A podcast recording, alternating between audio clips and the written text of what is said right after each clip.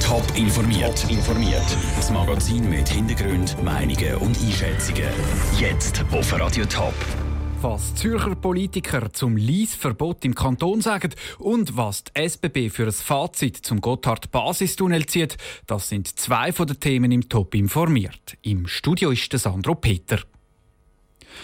Der Kanton Zürich greift durch. Auf den Strassen vom Kanton sollen keine Koran mehr von der Gruppe Lies verteilt werden. Bei Zürcher Politikern kommt diese Massnahme unterschiedlich gut an. Raphael Wallimann. Radikalisierung von jungen Menschen und eine Plattform für IS-Sympathisanten. Das wirft der Kanton Zürich der Aktion Lies in einem Rechtsgutachten vor. Der Zürcher Sicherheitsdirektor Mario Fehr hat darum klare Worte gefunden. Wir empfehlen den Gemeinden und Städten so Bewilligungen für Koranverteilaktionen nicht mehr zu geben.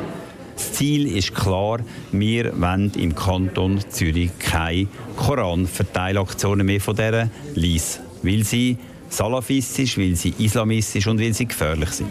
Also gibt es kein Verbot für die Lease-Aktionen, aber eine Verbotsempfehlung an die Gemeinden. Für den Markus Bischoff, Fraktionspräsident der AL vom Zürcher Kantonsrat, ist die Empfehlung unverständlich und ein Eingriff in Rechtsstaat. Wenn wir anfangen, Verteilaktionen, die legale Schriften verbieten, dann sind wir langsam einem gefährlichen Punkt. Und das macht mich auch unsicher, wenn man unter dem Stichwort von der Sicherheit anfängt, Sachen verbieten. Da fühle ich mich langsam bedrängt in meiner Freiheit. Und ich glaube, so einen Staat habe ich auch nicht gern. Ein Verbot bringe auch nichts, weil die Gruppe dann halt einfach im Untergrund Werbung mache, ergänzt der Markus Bischof. Anders sieht das der Fraktionspräsident der FDP, der Thomas Vogel.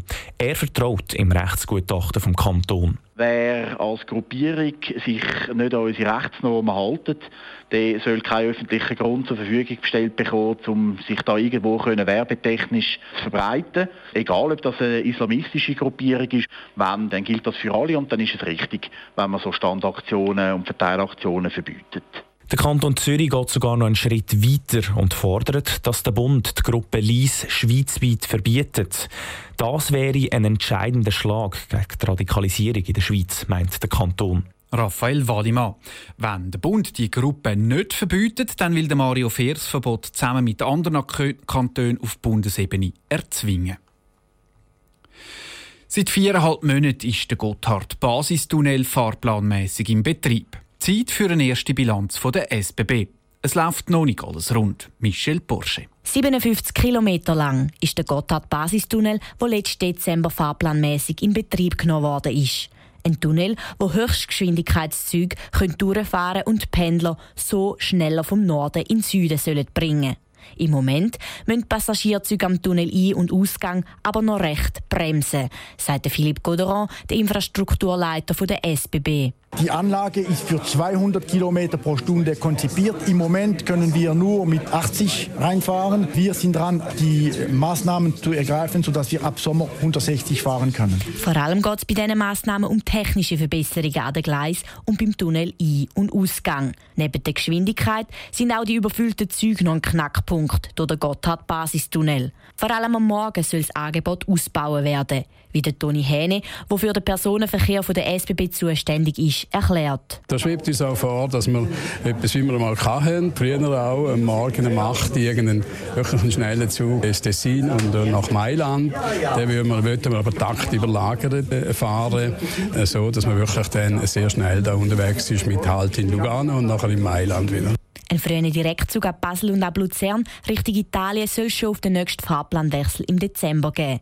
Damit die direkten Züge schnell und pünktlich ankommen, soll die Zusammenarbeit von der SBB und der italienischen Bahn in Zukunft gestärkt werden, wie Philippe Goderon betont. Die Agglomeration von Milano mit dem dichten Regionalverkehr und nachher die Schweiz, das ist eine große, große, große Herausforderung, sodass wir reinfahren können in diesem Knoten, wieder rausfahren können. Und da ist immer ein Risiko, dass wir Verspätungen mitnehmen.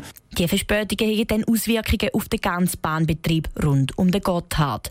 In den ersten viereinhalb Monaten sind über 7000 Pendler durch den Gotthard-Basistunnel gefahren. Der Beitrag von Michel Porsche. Es ist eine magische Marke. zwei Stunden für einen Marathon. Bis jetzt hat das noch kein Mensch geschafft. Drei Läufer versuchen morgen auf der Formel 1 Rennstrecke zu Monza den Rekord. Wie die Schweizer Laufszene das beobachtet, im Beitrag von der Vera Büchi. Eine topfebene Strecke, eine spezielle Schuhe und eine riesige Gruppe von Tempomacher. Nike hat die Bedingungen für die Rekordjagd so perfekt gemacht wie möglich.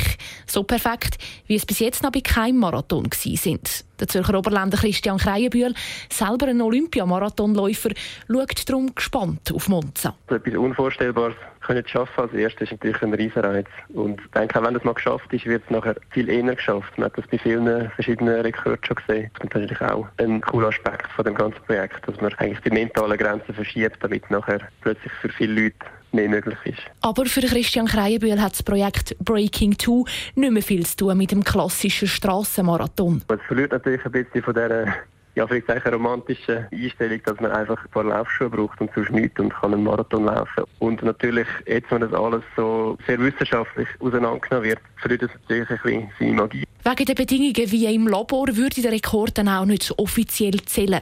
Mit dem Rennen wie im Zürich-Marathon hat das Projekt Monza wenig gemeinsam, findet auch der OK-Chef Bruno Lafranchi. Früher selber ein Spitzenläufer. Das Projekt von Nike könne den Sport und damit dann auch den Zürich-Marathon aber doch populärer machen. Teilnehmermässig lasse mich überraschen, das hoffe ich.